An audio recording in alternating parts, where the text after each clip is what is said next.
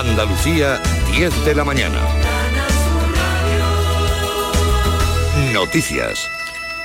Hoy se formaliza el relevo en el Partido Popular, donde el todavía presidente gallego Alberto Núñez Hijo asumirá la presidencia del partido, que deja a un Pablo Casado que abandona su escaño y todos los cargos en la formación. El congreso que los populares celebran en Sevilla vive pues sus horas claves después de que ayer intervinieran el propio Núñez Feijó, la que será su segunda a bordo, Cuca Gamarra, los varones regionales del partido y los expresidentes Aznar y Rajoy. Nos vamos hasta el Palacio de Congresos de Sevilla para conocer el ambiente y la actividad a esta hora. Inmaculada Carrasco, muy buenos días. Muy buenos días. Justo en estos momentos Alberto Núñez Feijo está haciendo entrada en este Congreso de los Populares saludando a los compromisarios. Justo antes llegaba su número dos, la que va a ser su número dos, dos Cuca Gamarra, que por cierto se ha pronunciado abiertamente sobre el abandono definitivamente de la política del que fuera número uno, actual presidente todavía, Pablo Casado. Vamos a intentar en directo seguir la intervención de Alberto Núñez Feijo, que está justo en estos momentos entrando en el... ¿eh? ¿Qué le pareció la renuncia de Casado? Bueno, vamos, por favor. Muy bueno. Oye, digo que tenemos que trabajar, si quedan todavía dos No se pronuncia más eh, Núñez Feijó sobre la participación. Ahora sí recibe los aplausos de los compromisarios en esta llegada al Congreso. Vamos a tener ocasión de escucharlo a las 12 del mediodía. Antes, a las once y media, intervendrá el presidente de la Junta, Juanma Moreno. Un Moreno que, por cierto, eh, ante el reforzamiento de la imagen del PP con este Congreso, trae a la palestra la posibilidad de un adelanto electoral, un adelanto que, como decimos, el presidente de la Junta no niega, aunque el, en Canal Sur ha destacado que en todo caso no sería antes del verano, como se viene hablando en las últimas fechas. Me gustaría hacerlas después del verano. Me gustaría después del verano porque creo que, mm, por muchas razones, ¿no? porque creo que estamos saliendo ahora mismo de una nueva dirección nacional a que déle tiempo al partido, la marca que se solidifique, a que se, fin, que, que vaya dando sus primeros pasos, a que vaya cuajando Expectación en las gasolineras en el segundo día de aplicación del descuento en el ticket de los combustibles. Ayer se produjeron colas y algunos problemas técnicos en algunos establecimientos que el Gobierno ha calificado de puntuales, recordando que en España hay 14.000 puntos de suministro. Las gasolineras aducen que no ha habido tiempo para realizar los cambios. Manuel Jiménez es el presidente de la Asociación de Gasolineras Automáticas. Nosotros solo pedimos que nos dieran tiempo, pedimos porque los sistemas informáticos no puede hacerlo de, de hoy para mañana. Es imposible. Y lo que se nos está diciendo es confiar en nosotros que vamos a resolverlo, pero sin fecha. Y del exterior, eh, Cruz Roja intentará hoy de nuevo la evacuación de civiles de la ciudad ucraniana de Mariupol tras el fracaso de la operación ayer viernes. Este nuevo intento fallido de evacuación enturbia las negociaciones reiniciadas por Rusia y Ucrania por videoconferencia. Y de vuelta a Andalucía, en Córdoba, el Rally Sierra Morena, en su cuadragésimo novena edición, vive hoy sábado su etapa decisiva con un recorrido por carreteras de las localidades de Villaviciosa, Villarta y Ovejo. Atención a los consumidores porque hay carreteras cortadas, Miguel Vallecillo. El rally entra en su jornada decisiva tras disputarse la de ayer. Los pilotos corren el tramo Villarta Pozo Blanco, que vuelve tras muchos años de ausencia. Después llegarán los de Cerro Vejuelas, Ovejo y el urbano de la capital cordobesa. Un tramo mítico en la prueba cordobesa que va a decidir la carrera y que define así la copiloto Luisa Benítez. El rally Sierra Morena es que es un rally muy completo y todos los tramos tienen sus cosas. Es un tramo muy, muy rápido entonces, pues tienes que tener muy claro dónde quieres ir y cómo tienes que ir. Habrá corte de carreteras entre las localidades de Villarte y Pozo Blanco y Ovejo durante prácticamente todo el día, por lo que se recomienda a los conductores que eviten esa zona de la provincia de Córdoba. El ganador del rally, en cualquier caso, se conocerá durante la tarde de este sábado. En cuanto al tiempo, íbamos a tener cielos con pocas nubes en general, aunque no se descarta alguna precipitación débil en el litoral mediterráneo y en el área del estrecho. Bajan las temperaturas y habrá levante fuerte en el del estrecho. Hoy las máximas van a oscilar entre los 20 grados en Cádiz y Huelva, los 18 que se esperan en Málaga, Sevilla y Almería, los 17 de Córdoba, mientras en Granada no pasarán de los 15 y en Jaén de los 14. Andalucía son las 10 y 5 minutos de la mañana. Servicios informativos de Canal Sur Radio. Más noticias en una hora. Y también en RAI y canalsur.es. Donde quieras, cuando quieras, con quien quieras. Quédate en Canal Sur Radio, la radio de Andalucía. Días de Andalucía, con Domi del Postigo, Canal Sur Radio.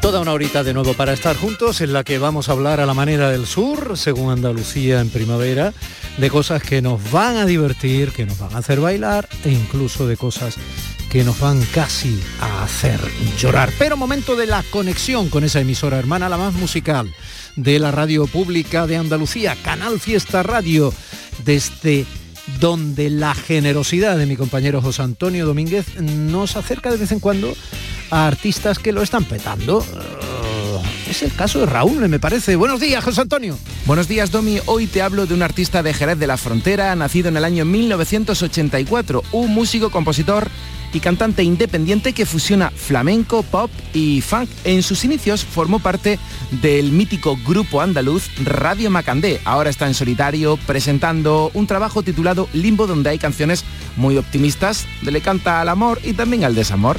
Además está en plena gira. Mañana domingo, por ejemplo, día 3, actuará en Fuengirola el 8 de abril estará en Huelva, el 23 de abril en el puerto de Santa María, el 24 en Dos Hermanas, el 29 en San Fernando, el 30 de abril en Córdoba. Las entradas para estos conciertos están agotadas, pero por ejemplo hay para el concierto del 6 de mayo donde actuará en Jaén, en el auditorio de la Alameda, Raúl, Limbo y una canción que ponemos mucho en Canal Fiesta, esta, Cruje la cama. Que tengáis un buen día. Eres calada que me flota. Eres la luz en la oscuridad, lo mejor para los demás. Tú eres, tordía mi cabeza como el pelo con Todos tenemos a alguien o debiéramos tener que sean efectivamente nuestra luz en la oscuridad, que sean esa persona única o esas personas únicas como debieran ser un padre y una madre, o al menos un padre o una madre, o al menos un abuelo y una abuela, o al menos un abuelo o una abuela, o un tutor o una tutora, o un hermano mayor, alguien que sea efectivamente esa luz cuando llega a la oscuridad, todos, sobre todo cuando somos niños, debiéramos tenerles. Pero a veces eso no pasa. Hoy es el día del libro infantil.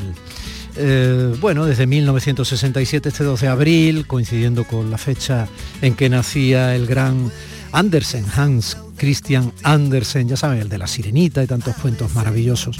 Hay ciudades andaluzas que tienen, eh, curiosamente, alguna imagen suya, o por ejemplo la misma Málaga tiene una escultura suya sentada en bronce en un banco, porque además él fue uno de esos viajeros románticos que anduvo por Andalucía contándola ¿no? en el siglo XIX. Bueno, la cosa es que el día de su nacimiento, el 12 de abril, se propuso como celebración del Día Internacional del Libro Infantil. Y por eso nosotros hoy estamos eh, celebrándolo con un libro que ya ha sido celebrado.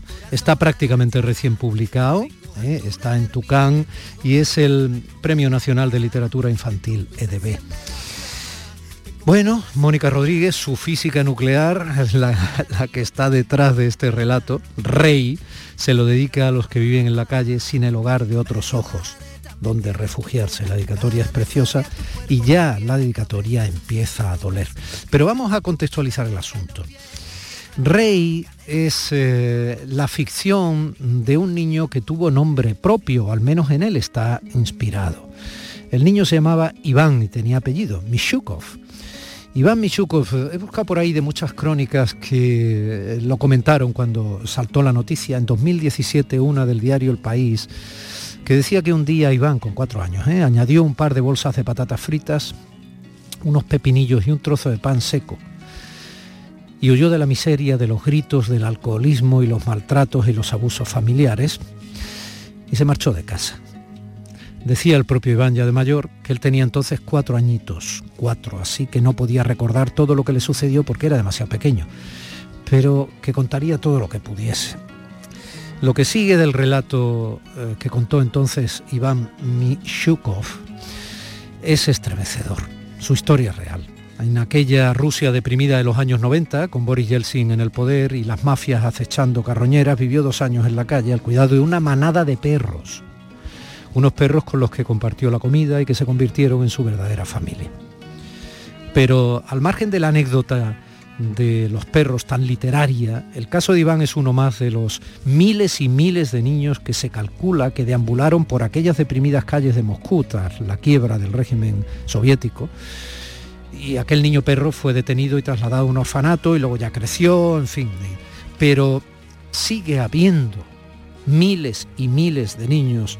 Solo imaginar ahora mismo algunas de las imágenes que estamos viendo de la invadida Ucrania, ¿no? bombardeada por Putin. Sigue habiendo miles de niños en todas las columnas de refugiados que desaparecen, que son secuestrados o que se tienen que buscar la vida solos cuando se quedan sin nadie en medio de la desorganización de cualquier pobreza devenida o cualquier guerra. Algunos de esos niños suavizan historias preciosas que acaban en el cine. Por ejemplo, aquella historia basada en el relato de Kipling de un niño que curiosamente era cuidado por lobos y luego por un enorme oso. ¿Recuerdan? La historia de Mowgli, un niño abandonado en la selva. Con que tú eres el cachorro humano, ¿eh? ¡Qué loco está! Balú, el oso que le crió. Nada ni nadie nos podrá separar ya más. Y de una amistad para toda la vida. Claro, al final, ¿qué hay debajo de todo relato que tiene a un niño solo como protagonista? La búsqueda de algún ser humano, algún afecto que le dure toda la vida. ¿Acaso no estaba eso también en el libro de Edward Rice Barrow, Tarzán? Lo que no puedo entender es cómo llegó aquí. ¿Qué importa eso? Él es feliz. ¿Es un hombre lo que estoy viendo? Eh, Tarzán, eh, Jane, eh, daño, cabeza, gustaría, Jane. Eso es casi una frase, Tarzán. Bueno, he querido escoger eh, esta pequeña secuencia que he editado de la primera película de Tarzán en blanco y negro, evidentemente, con Johnny Besmule, porque me parece que es justo hacerlo, de las, yo qué sé, decenas de versiones de todo tipo. Esta fue de 1932, me parece, o sea, fue la primera antiquísima. Y, bueno, también ahí había un niño criado por animales, aunque se convierta en un eure. Pero bueno, eh, un cine más sesudo también trató el tema eh, con trazas de realismo muy potente. Por ejemplo, y basado en El buen salvaje de Rousseau, acuérdense de aquel pequeño salvaje que firmaba François Truffaut. Talla un metro treinta y nueve. Tendrá 11 años, o quizá 12. La piel es fina, de color cetrino, rostro ovalado, ojos negros, cejas pobladas, pestañas largas, pelo negro, barbilla redondeada, boca mediana, lengua normal, bien destacada, dentadura normal, en fin, exteriormente no se diferencia de otros niños. No se diferencia de otros niños, como este de la película Alfa, donde volvemos otra vez a, a, la raza canina, ¿no? Entre un niño y un lobo, hace miles de años se establecía un hilo de eh, convivencia para sobrevivir. Mi padre siempre me decía que la supervivencia nunca es segura y que cuando ya no quedan líderes a los que seguir, debes convertirte en uno. Alfa. Los días buenos su madre le llamaba rey. ¿Dónde está mi rey? En los días malos no. En los días malos su voz se volvía resbaladiza, levemente gangosa y hablaba a gritos. Sí, gritaba muy fuerte y a veces también lloraba. Gimoteaba y tropezaba con los muebles. Sus mejillas se llenaban de venas rojas, sus ojos brillaban. Él odiaba ese brillo de los ojos. Después, al día siguiente, estaba insoportable, le dolía la cabeza, el aliento le apestaba, pero el niño la prefería así, echada en el sofá con una mano sobre los ojos, pálida y ojerosa, exhalando aquel olor acre. Un olor que asfixiaba, pero que era mejor que el delirio de los días malos. Él le ponía un paño en la frente, le traía agua, mucha agua, siempre tenía sed. Entonces su madre le pedía perdón y le prometía que no volvería a portarse de aquella manera. Le rogaba que escondiera las botellas, pero él era muy pequeño y no se le ocurrían nuevos lugares donde esconderlas. Ella siempre las encontraba. Y si no lo hacía, era peor. Le acusaba por haberlas escondido.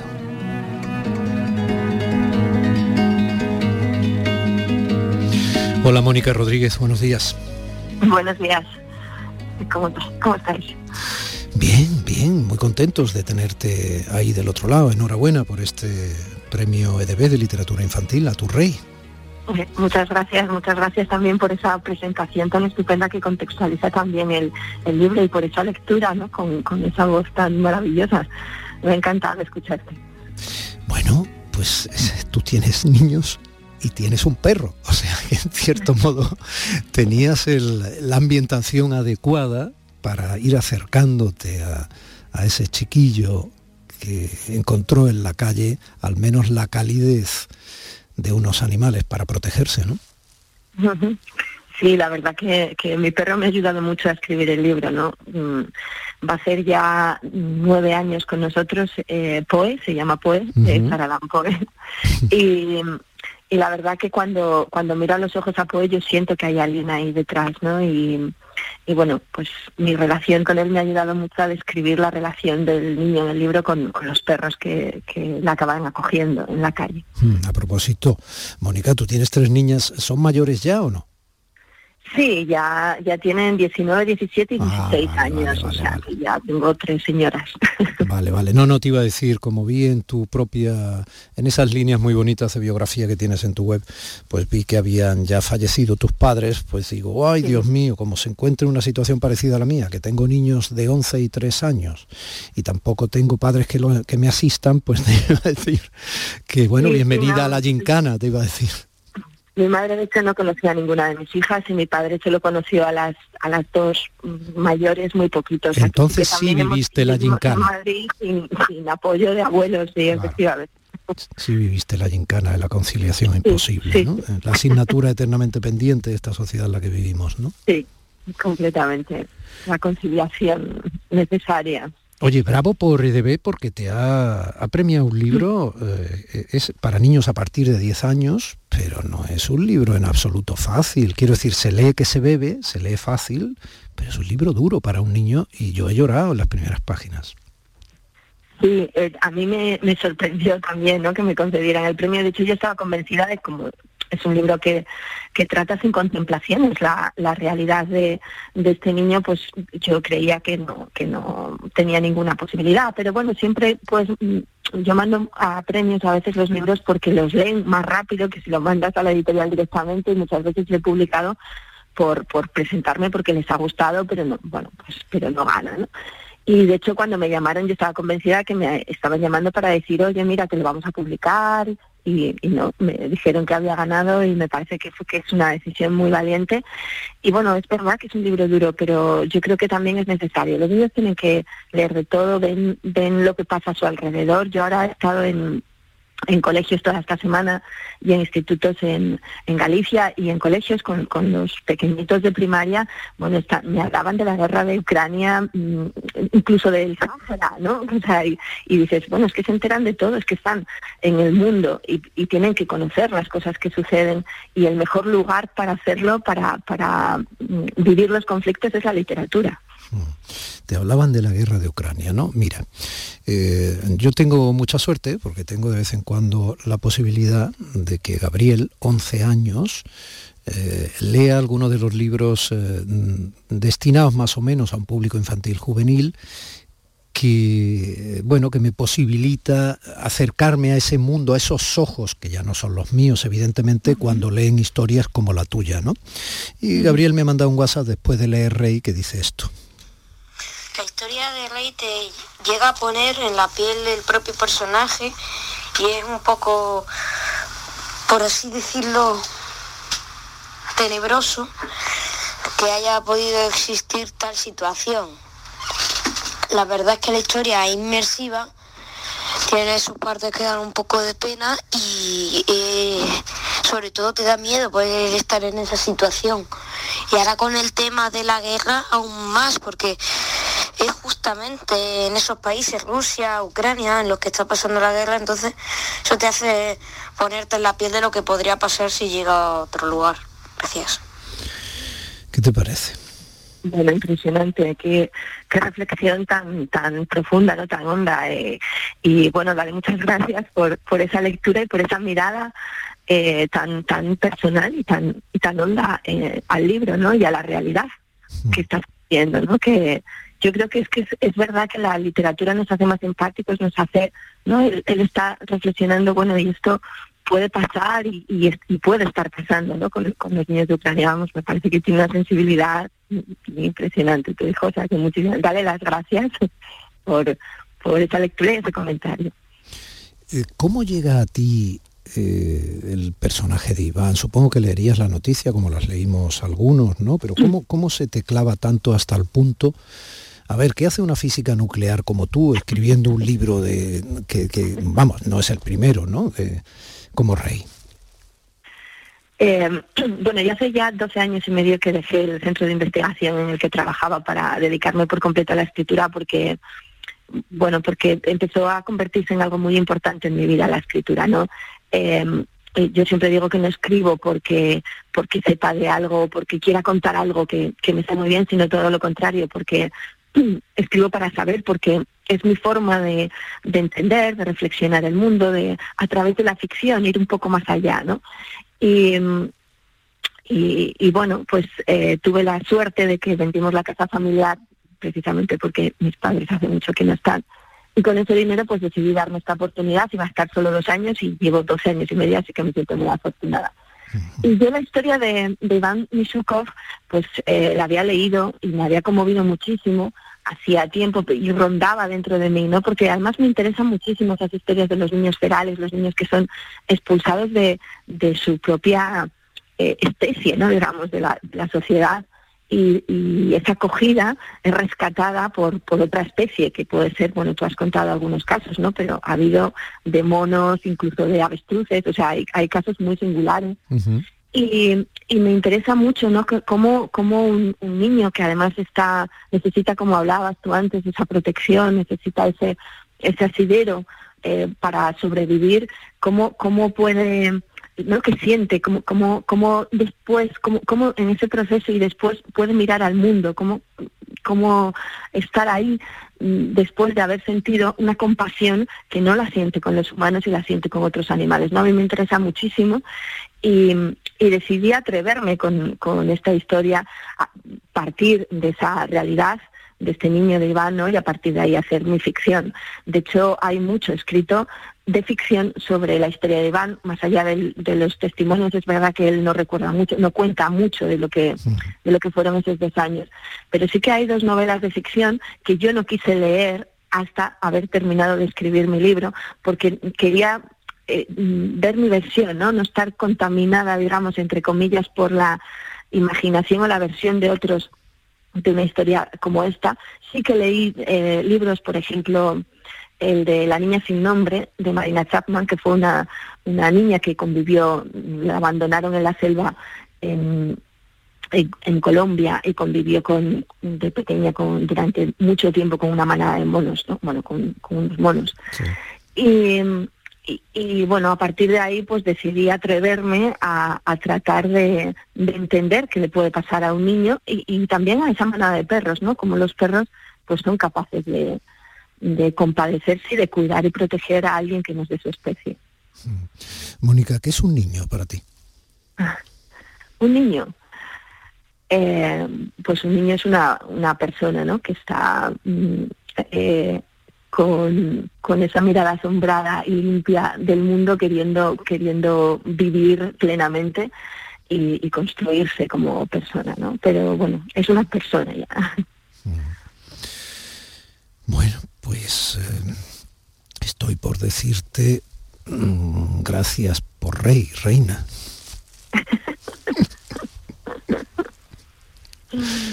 Gracias por un libro tan bonito, tan duro, tan tierno, tan valiente en cierto modo, ¿no? Y gracias por poner la mirada en algo que parece que no sé yo muy bien por qué no acaba de enfrentarnos como sociedad para defender a todos aquellos procesos de personas, a, niños que se quedan solos y que a veces incluso en esa soledad con todos los riesgos que conlleva están casi mejor que cuando están acompañados por su familia completamente rota.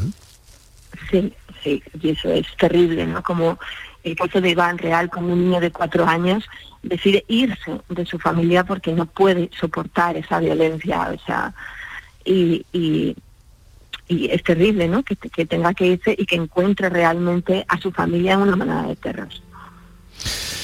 Un besito grande. Recuerden, Rey de Mónica Rodríguez con unas preciosas ilustraciones de Ángel Trigo que son muy importantes en el libro.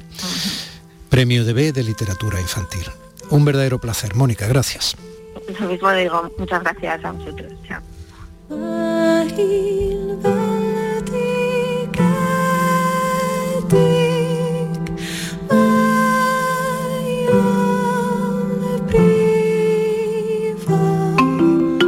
Días de Andalucía con Domi del Postigo, Canal Sur Radio.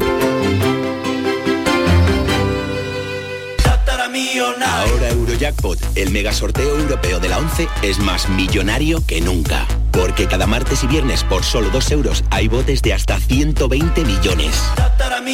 Y tan tataramillonario, porque si te toca el Eurojackpot, no solo te haces millonario tú, también tus hijos, y los hijos de tus hijos, y los hijos de los hijos de tus hijos. Compra ya tu Eurojackpot de la 11. Millonario por los siglos de los siglos. A todos los que jugáis a la 11, bien jugado. Juega responsablemente y solo si eres mayor de edad. Para todos a los que les gusta estar juntos ¡Vamos todos a la playa! y no dejar a nadie atrás, del 28 de marzo al 2 de abril celebramos los Jogger Days. Ven con tu familia a la red Dacia y descubre el nuevo Dacia Jogger con hasta 7 plazas.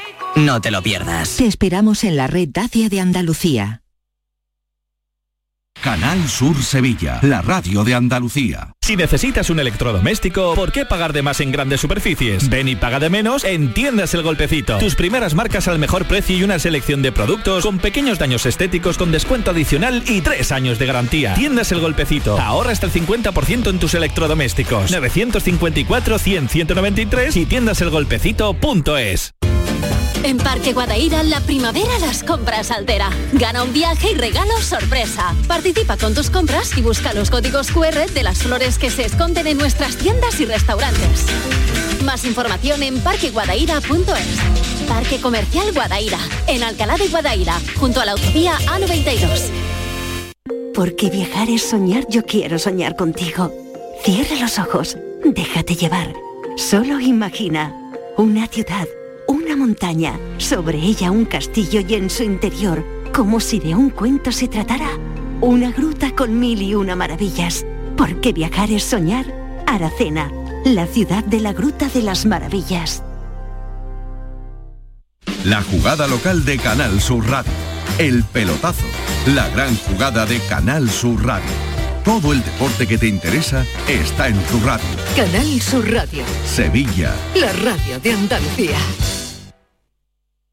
La mañana de Andalucía con Jesús Vigorra es tu referencia en la radio. Con la última hora del día. Toda la actualidad. La información más cercana que buscas y el mejor entretenimiento. La mañana de Andalucía con Jesús Vigorra. Contigo desde las 6 de la mañana. Quédate en Canal Sur Radio. La radio de Andalucía. Vete a dormir con una sonrisa. Con el show del comandante Lara. El humor más travieso. Los invitados más divertidos. Las mejores versiones musicales de Calambres. El show del comandante Lara. Los domingos en la medianoche después del deporte. Quédate en Canal Sur Radio. La radio de Andalucía. Días de Andalucía. Con Domi del Postigo. Canal Sur Radio. Y ahora yo mismo le podría hacer la banda sonora de lo que puede acompañar el contexto de lo que nos va a contar esa página de la historia, la gran Elvira Roca Barea. Tan chin, ta chin, tan chin, ta chin, tan chin, ta chin. Le suena, ¿verdad? Historia. Ni blanca ni negra.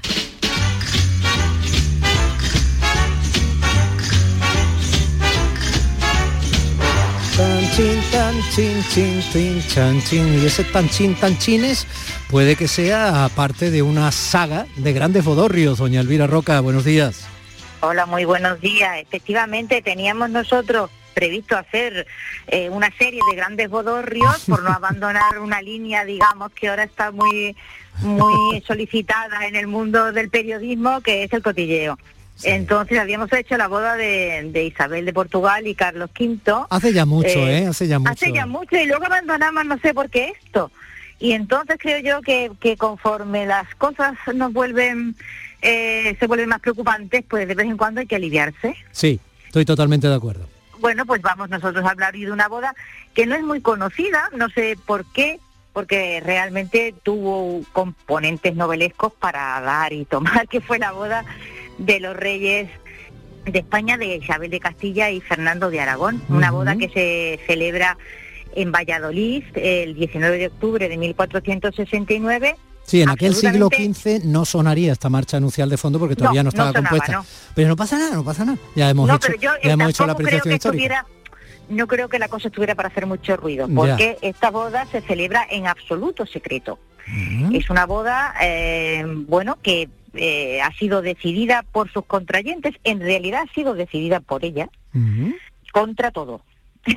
sí, contra todo, es contra todo.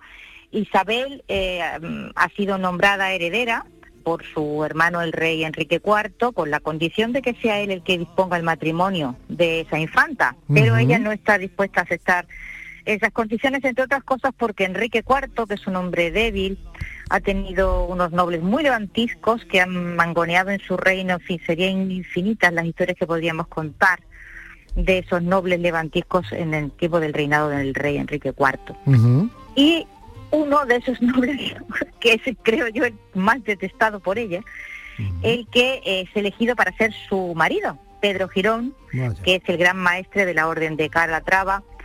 Y Isabel mm, se ve abocada a una boda que no solo no quiere, sino que además detesta. Bueno, se cuentan las crónicas que eh, ella consideró siempre aquello realmente como un favor del cielo, que fue la muerte de Pedro Girón, cuando se dirigía al sitio de la boda de manera inesperada. ¿En serio? Es decir, sí, sí. ¿Qué quiere decir? ¿El hombre que iba a caballo, en una carroza, en un taxi? El hombre iba con 3.000 de a caballo, porque no tenía muy claro que aquella boda se pudiera celebrar sin violencias y sin dificultades, ¿vale? Ya, ya, ten en cuenta que estamos en una situación realmente en la que hay unas banderías en el reino tremenda que contienden entre sí por poder y posición. Madre mía y Pedro Girón, digamos, ha conseguido a la reina del tablero, o sea, ha conseguido casarse con la que va a ser la reina, claro, aquello era la bomba, ¿entiendes? Pero todo el mundo no está de acuerdo con aquello. Así que no, a pesar de que ha sido la boda que el rey ha eh, designado, o sea, ha sido el, el, joven, bueno, tan joven no es ya, pero en fin, ha sido la, el hombre elegido para casarse con su hermana, la heredera, todo el mundo no está de acuerdo con aquello. O sea que él va con 3.000 de a caballo a aquella boda. Mm y de unas eh, muere de repente. O sea, muere de repente, quiero decir, no, no vamos a hacer ninguna muere. Muere. No, no, no, no, a ver, que le ocurriera algo tal es muy difícil porque él iba muy, muy protegido. Vale, vale. ¿Entiendes? Él iba muy, muy protegido.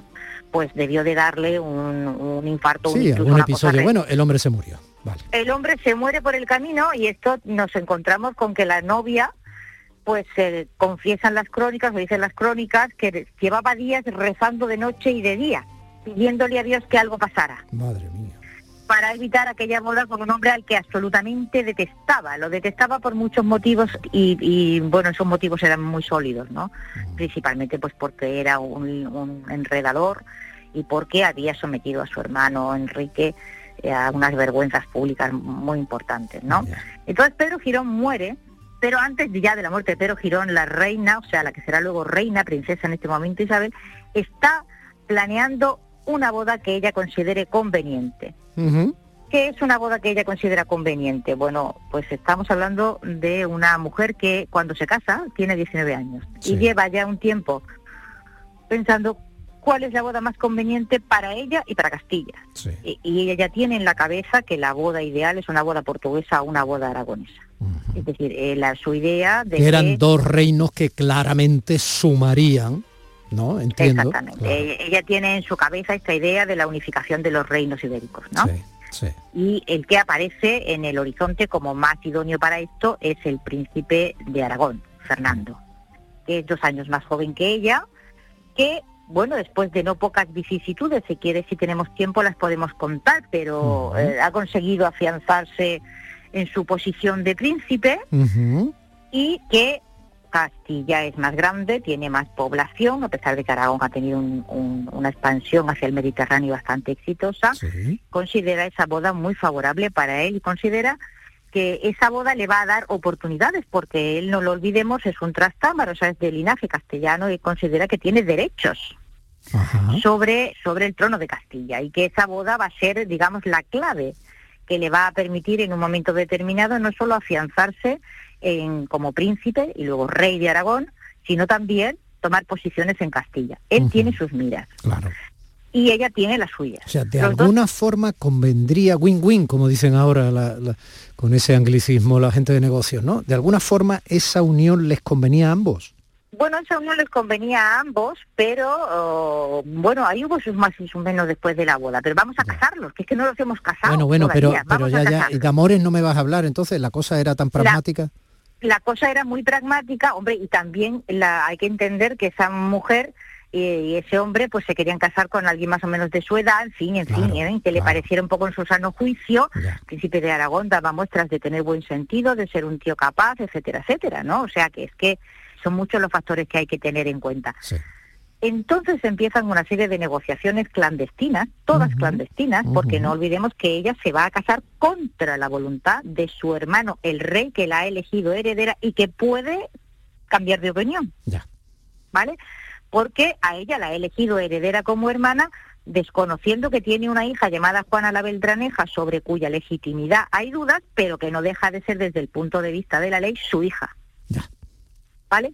Así que la situación de la reina Isabel entonces princesa, es extremadamente delicada. Tan delicadísima que para evitar un cambio deciden que hay que casarse realmente, o sea, efectivamente no un, no un matrimonio que podía haberse celebrado por poderes, porque esa boda primero tiene que, hacer, que celebrarse y después tiene que consumarse, para que no haya marcha atrás y luego nos encontramos con el tercer problema grandísimo, que es que ellos son primos, no hay una gran consanguinidad, pero la suficiente como para que el papado tenga derecho a intervenir ahí, ¿vale? Dando una dispensa. O sea que tenemos una negociación prácticamente en la clandestinidad, en ella intervino y estuvo muy presente el gran poeta Gómez Manrique, que es uno de los que acompañan al príncipe de Aragón cuando entra eh, en Castilla disfrazado de mozo de mulas y llega hasta el sitio de las bodas totalmente disfrazado. Y ella que no lo conoce, ¿vale? Ella no lo ha visto nunca físicamente, pues está con los nervios que puede uno imaginarse de una señora que se, bueno, una mujer con 19 años que se va a casar con un señor eh, al que no ha visto nunca. No es ninguna tontería, ¿eh? porque hay que decir que de vez en cuando cuando se enviaban un retrato, el retrato evidentemente era un retrato hecho a pincel, y eh, había que enviarlo, quiero decir, pero había que hacerlo y no siempre el retrato era lo fiel que debía al rostro real. Y claro, un WhatsApp con una fotito no se podían enviar. No, no se podía enviar y entonces ella estaba muy nerviosa en el balcón y estaba con ella Andrés de Cabrera, que fue su mayordomo mm.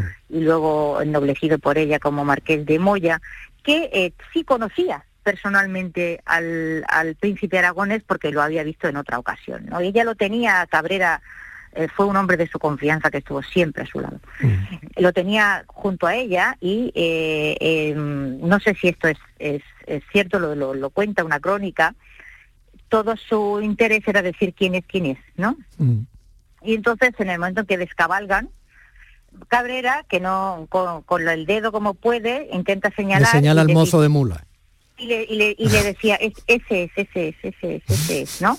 Y entonces parece ser que hubo, eh, aunque luego las armas de la casa de Moya cambiaron, un, eh, un escudo en el que, un tanto críptico, en el que se ennoblecía Andrés de Cabrera con un, uh, un escudo en el que aparecían un dos S, digamos, modificada al modo heráldico, ¿no? Sí las cuales supuestamente respondían a aquella es. a, a esa exactamente a aquella reiterada respuesta que Cabrera daba a la reiterada pregunta de la princesa Isabel diciendo quién es quién es y, el- y el- y Cabrera señalando cómo podía diciendo ese ese ese ese, ese es, ¿no? Hay que falsificar, como intentaba decir antes, el, el- la bula, la bula de que permite la boda de estos dos primos que, oye, que no se podían casar y como evidentemente el Papa no estaba por darles una bula, porque evidentemente aquello era una cosa secretísima, Se y si al Papa se le ocurre dar una bula, monta en cólera Enrique IV y la deshereda, Claro, claro, pues entonces, ¿qué hacemos? Falsificamos una bula. Anda ya. Y entonces falsifican una bula del Papa que se había muerto unos años antes, supuestamente autorizando una boda, ¿vale? En tercer grado de consanguineidad. Bueno, esto les costó la excomunión, ¿eh? Es decir, eh, eh, Isabel y Fernando estuvieron dos años excomulgados. Pero eso es algo que se arregló porque no hubo reyes más católicos que ellos, ¿verdad? Se arregló dos años después cuando Rodrigo Borgia, que luego sería el Papa Alejandro VI, fue nombrado nuncio y trabajó siempre por la- aquella unión matrimonial que él consideraba muy beneficiosa, ¿no? También para sí mismo, ¿no? O sea, que de aquello le, o algo. Como buen Borgia trabajó positivamente en favor de la opción política que consideraba más eh, inteligente, ¿no? Y entonces, tenemos que llegar al Tachán ya porque nos quedamos sin tiempo para la Claro, y entonces pues vamos acabando. Eh, Rodrigo Borgia legaliza que el matrimonio eh, levanta, consigue que levante la excomunión y ambos, digamos ya, mm, ¿cómo lo digo? Salen del armario, ¿vale? Como un matrimonio legalizado y eh, que bueno, que luego va a ser eh, muy importante, trascendente. Es un matrimonio en el que eh, hubo amor, de, o sea, eh, más de parte de ella que de él. Él venía ya con un hijo bastardo, luego tuvo varios más. Y bueno, fue una, una relación que, que se afianzó en el trabajo y en la familia y que realmente se mantuvo como una unidad real- firmísima. Es decir, hubo, hubo un momento de crisis, es que, que te decía yo antes, ¿vale? Cuando muere el rey Enrique, termino ya, y ella se proclama reina sin más ni más y sin tomar en consideración para nada lo que su marido tuviera que decir en Segovia. y él, ten- que tiene toda la intención de proclamarse rey y él, monta en cólera, ¿vale? Y ahí hubo un momentillo difícil, un momentillo muy difícil sobre quién va a ser realmente, porque él, él pensaba ser realmente el rey de Castilla y que ella fuera una reina consorte, digamos, una reina, bueno, pues ya está. Y ahí es donde se planta doña Isabel con un empoderamiento femenino importante y dice, no, no, la reina soy yo y tú serás rey, pero, pero yo también soy reina y ahí viene lo de tanto monta, ¿no? Sí, señor. Y bueno, el que agachó las orejas fue él. Sí, señor. Tanto monta. Monta tanto. Isabel. señor, sí, señor. Como Fernando. Chin, chin, Ahí te, estamos, chin. ahí estamos. Primer bodorrio de, de- de otros bodorrios que llegarán, de otros bodorrios que llegarán. Otros bodorrios llegarán. Sí, sí, Elvira Roca. Es muy entretenido, ¿sí? Sí, sí, lo es. Un besito muy grande. Hasta Un la beso muy grande. Adiós, adiós. Días de Andalucía con Domi del Postigo, Canal Sur Radio. Ahora que llega la primavera, no saldrías a pasear con las botas de esquí, ¿verdad? Acuérdate también de ponerle a tu coche el mejor calzado. Ahora en Renault Postventa podrás cambiarle los neumáticos al mejor precio. ¿No te lo crees? Precio mínimo garantizado. Garantizado. Ven y compruébalo en la red Renault de Andalucía. ¿Por qué Agua Sierra Cazorla es única? El equilibrio de su manantial es único, el más ligero en sodio, la idónea para la tensión arterial, más rica en magnesio, calcio y bicarbonato. Y ahora Agua Sierra Cazorla con los refrescos saludables de verdad, sin azúcar y sin gas, más naranja y limón. Agua Sierra Cazorla, la única en calidad certificada. Canal Sur Sevilla. Este año vive la pasión de la Semana Santa en Coria del Río, desde el Domingo de Ramos hasta el Domingo de Resurrección. Te esperamos del 10 al 17 de abril en la Semana Santa de Coria del Río, declarada bien de interés turístico. Coria del Río, culturalmente increíble. Ayuntamiento de Coria del Río. ¿Te está afectando la subida de la luz? Claro que sí. Por eso en Insolac Renovables instalamos paneles fotovoltaicos de autoconsumo con los que podrás generar tu propia electricidad. Y ahora, con las nuevas subvenciones de la Agencia Andaluza de la Energía, lo tienes mucho más fácil. Entra en insolacrenovables.com e infórmate de las ventajas que tiene el autoconsumo. Insolac, expertos en energías renovables desde 2005. Porque viajar es soñar, yo quiero soñar contigo. Cierra los ojos, déjate llevar. Solo imagina una ciudad, una montaña, sobre ella un castillo y en su interior, como si de un cuento se tratara, una gruta con mil y una maravillas. Porque viajar es soñar. Aracena, la ciudad de la Gruta de las Maravillas. Los fines de semana disfrutamos de la radio con días de Andalucía. Con esas notas de piano. de Vivimos la vida con gente de Andalucía. Es alguna de las cosas que están preparadas para este Conocemos nuestra tierra con Andalucía nuestra. Uno de los principales atractivos turísticos de... Nos ponemos música con A la Carta, Llámame Clásico. Y vivimos con pasión el fútbol en la gran jugada. Y a todo esto súmales muchos, muchos más contenidos que tienen el compromiso de informarte, entretenerte y divertirte. Canal Sur Radio, la radio de Andalucía.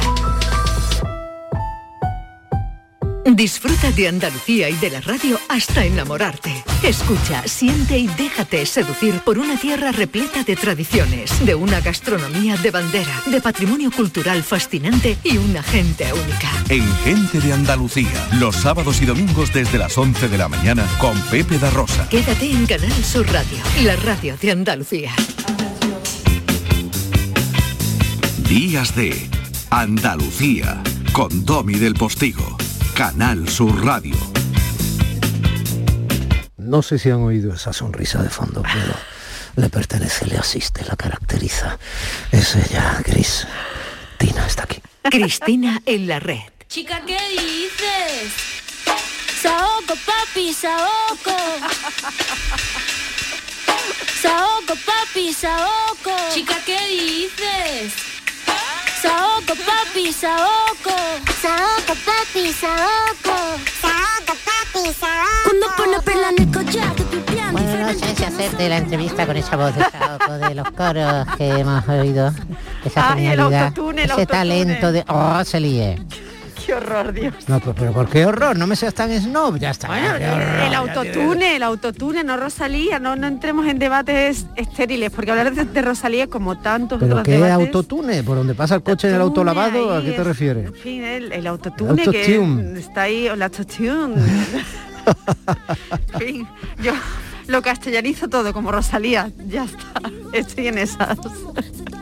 Bueno, a ver, cuéntame, que traes hoy un debate inteligentísimamente elaborado. Bueno, eh, Rosalía, eh, vamos, en verdad iba a decir, eh, nos, nos permite eh, introducir o presentar este debate, eh, bueno, esta conversación. A mí no me gusta emplear la palabra debate, creo que nos lleva a otros terrenos, sobre todo eh, si vamos a estar tú Sí, y pero yo. empezaremos, ¿no? Vamos a empezar, vamos a arrancar, voy a intentarlo, voy a intentarlo, venga.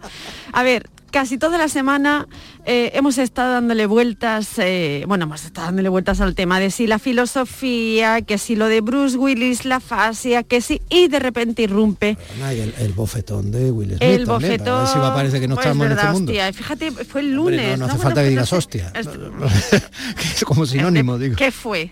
Eso, ¿no? Pues, eh, bueno, entonces a, a mitad de semana irrumpe esa carta que, que una chica de 29 años escribe mm, al país, a las cartas del director, que es vivir, no sobrevivir. Eh, es una carta, bueno, es- está en, la web, eh, también ha volado por redes sociales y es muy cortita por si alguien la quiere leer. Eh, entonces, en estas cosas que tenemos tú y yo de hablarnos durante la semana, con mayor o menor profundidad, te dije, mm, comparto la sensación de, esta chica, obviamente eh, tengo la empatía eh, que creo que todo ser humano debe tener ante un testimonio como este, pero, y el pero es muy importante, eh, es una carta en cierto modo miope. Quiero decir, si fuéramos capaces todos, aquí nos metemos todos, eh, todos y yo la primera, de levantar las miradas, nuestras miradas, eh, y aquí me acuerdo de Remedios Zafra, de todo lo que ha escrito sobre este tema, de nuestras pantallas, seremos capaces de ver que eso que ella señala, eh, esa precariedad em, que le impide efectivamente llevar una vida normal, una vida buena, no normal, una vida buena, em, pues nos está atravesando a todos. Es decir, eh, hacia lo que ella señala, que es una precariedad generacional, eh, es miope y está, está, equivocado, porque el problema, uno de los principales problemas que nos ha creado este sistema socioeconómico, que llevamos mucho, ¿eh? mucho, esto no es algo nuevo. Es decir, toda la crisis energética que tenemos, toda la crisis cultural y social viene de lejos. No, está en muchas cosas. por nombrar la actualidad, el trabajar a pérdidas, como decían eh, los camioneros, son, es que son muchas cosas. Sí, pero eso sí puede ser más coyuntural, ¿no?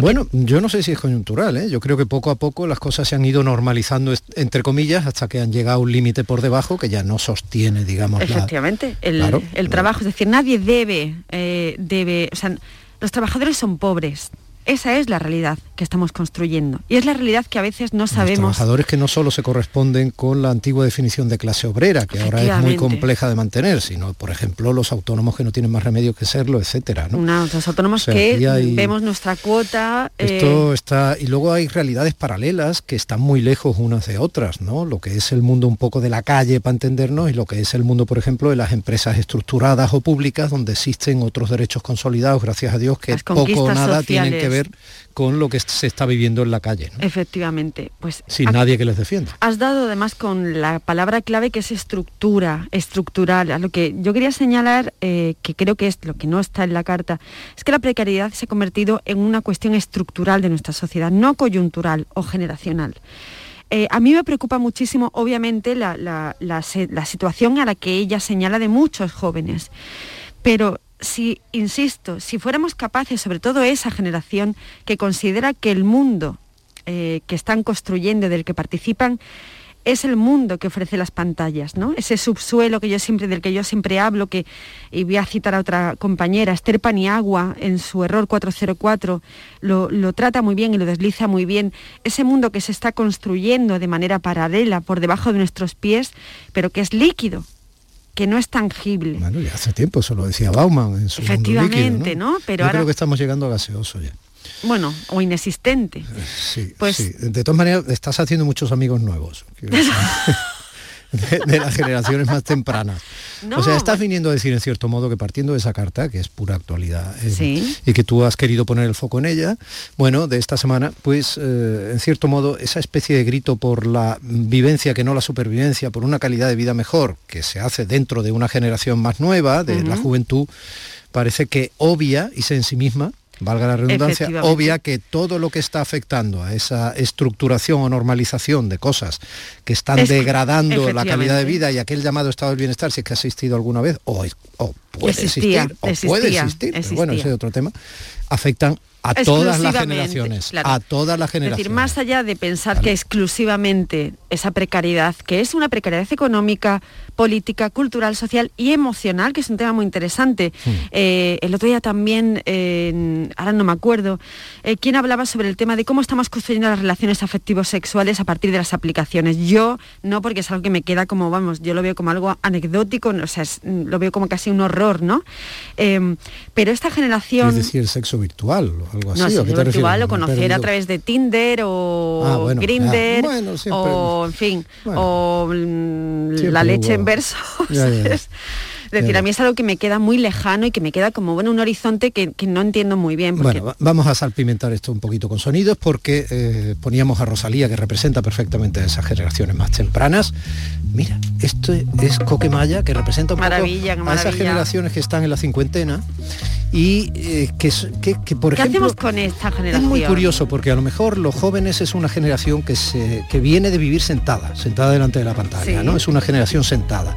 La generación de la gente que está en la cincuentena es una generación harta de patearse la calle y en parte, y muchos de ellos ahora mismo, buscando trabajo. soñamos con permanecer para engañar al tiempo. Una vez, amamos solo una vez, corremos para Qué maravilla.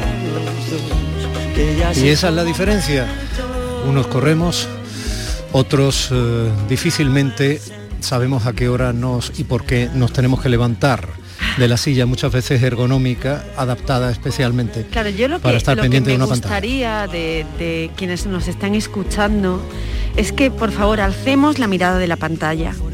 Eh, la pantalla es, una gran, es un gran espejo, eh, pero también es un gran artefacto Ha dicho una hecho... cosa muy interesante. Cuando estás sentado delante de la pantalla y en algún momento la pantalla se apaga, te ves tú. Efectivamente, es un gran espejo, es así. Tiene mucho de especular, pero también tiene muchísimo de, de mentira y de engaño. Y de mentiras y engaños de las que participamos y en las que estamos muy cómodos. ¿eh? También no nos engañemos porque es donde, donde bueno, el aplauso fácil, el, el reconocimiento, ¿no? Porque la vida es verdad que se ha vuelto muy áspera, la vida física, la vida real. Pero por favor, pensemos en que esa precariedad no está afectando exclusivamente a los más jóvenes. A mí me preocupa muchísimo la gente de 50, 60 tacos, eh, que con 50 y pocos pierden el curro. ¿Cómo reincorporas a esta gente?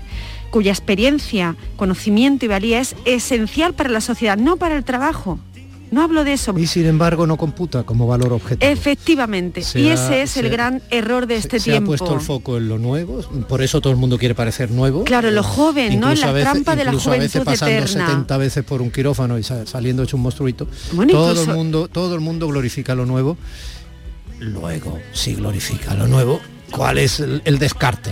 ¿Y qué- lo que no lo es. ¿Qué hacemos con el conocimiento entonces? ¿Dónde lo, lo colocamos? La memoria. La memoria para saber quiénes somos, qué, qué hemos hecho. Ah, Te hablo ya no te hablo a nivel de grandes... Las agendas, ¿quieres en el periodismo? Las agendas. O Bueno, sea, pero- ¿quién tiene? No, bueno, no, ¿quién Sí, tiene sí, una es- agenda y por qué? ¿Cómo llamas por teléfono a alguien? ¿Por qué ¿De la qué gente tipo es la confía en fuente? ti, ¿Por qué te no? acuerdas de quién fue o no ministro en tal momento? ¿Por qué? Quiero decir, eh, ¿cuántas veces te equivocaste y tal? ¿Lo quieres en otro en otro tipo de ámbito? Pues mm, eh, yo qué sé, eh, eh, yo qué sé, sí que tú que no me Mira, ahora. remedio, remedio esta fra que, que iba, yo sabía que iba a aparecer en diferentes momentos de la conversación. Tiene una frase algo así muy bonita que dice que la vida se hace tocando, ¿no? Más allá de, de esos ojos capital de los que ella ya empezó a hablar hace algunos años, la vida se hace eh, tocando en lo físico en el cuerpo a cuerpo. Y, y en ese cuerpo a cuerpo, en el construir la vida eh, día a día, a partir de lo sólido, de lo que es más sólido, eh, los testimonios eh, de la memoria de los que han vivido mucho y les ha costado llegar mucho, no debemos eh, despreciarlos. Esa es la trampa de este tiempo, el creer que lo que no está vinculado a lo joven, a lo genuino, que es toda una mentira. Es toda una mentira, porque ser joven es insoportable. ¿Por O sea, qué no recuperar el concepto de clásico? ¿Y quién va a leer a los clásicos? Bueno, Y que, no, no, pues, no, es que no, no, claro, entre- claro. entre, no, la liquidez no. del mundo digital y tal y cual. Por eso nosotros queremos eh, dejar esta reflexión en puntos suspensivos con este bonito tema. Porque Me acusas de jugar siempre al empate. ¿Ves? Porque representa un poco un empate. de no ¿vale? presentar Es- batalla. ve, es- es- aquí está Leiva y aquí está Sabina, ¿no? Son de generaciones distintas, no sé cómo de distantes, pero son claramente distintas y tal, y sin embargo cuando se unen, Claro, pero si estamos todos en lo mismo, el estar todos en lo mismo quiere decir que todos queremos una vida buena, una vida buena para los nuestros, para nuestros hijos, hijas, quienes los tengamos, para nuestros familiares, para los amigos, todos. No conozco a nadie que no quiera una vida buena para alguien a que le guarda afecto. El problema es que si caemos en trampas de pensar que la vida buena la llevan otros y no nosotros porque pertenecemos a una generación concreta Y a un es- contexto concreto. y a un ¿vale? contexto La concreto. vida buena, pero menos Claro. buena que la nuestra, era la que estaban viviendo las personas en Ucrania. Claro, Y efectivamente, mira de la y noche a la mañana lo que otros. ocurre con la vida. Está muy Efectivamente. guapa hoy, ese vestido está muy guapo. Me lo tienes que dejar un día. Me acusas de jugar siempre al empate. Me acusas de no presentar batalla. Me acusas de empezar cada combate tirando la toalla. Me acusas de tomarte de rehén. Te acuso de quererme a sangre fría. Me acusas de afinar la puntería, hiriéndome en la sien. Y que nadie me acuse a mí de no dejarte en buenas manos. Nosotros nos vamos ya, son prácticamente las 11 menos un minuto de la mañana e inmediatamente después del boleto informativo de la hora en punto, ni más ni menos que el equipazo de gente de Andalucía para alegrarte la vida. Mi compañero y muy querido, enorme maestro del entretenimiento Pepe da Rosa, con su princesa de las ondas Ana Carvajal, se quedan contigo para arroparte la mañana del sábado. Hasta mañana. Domi del Postigo en Días de Andalucía.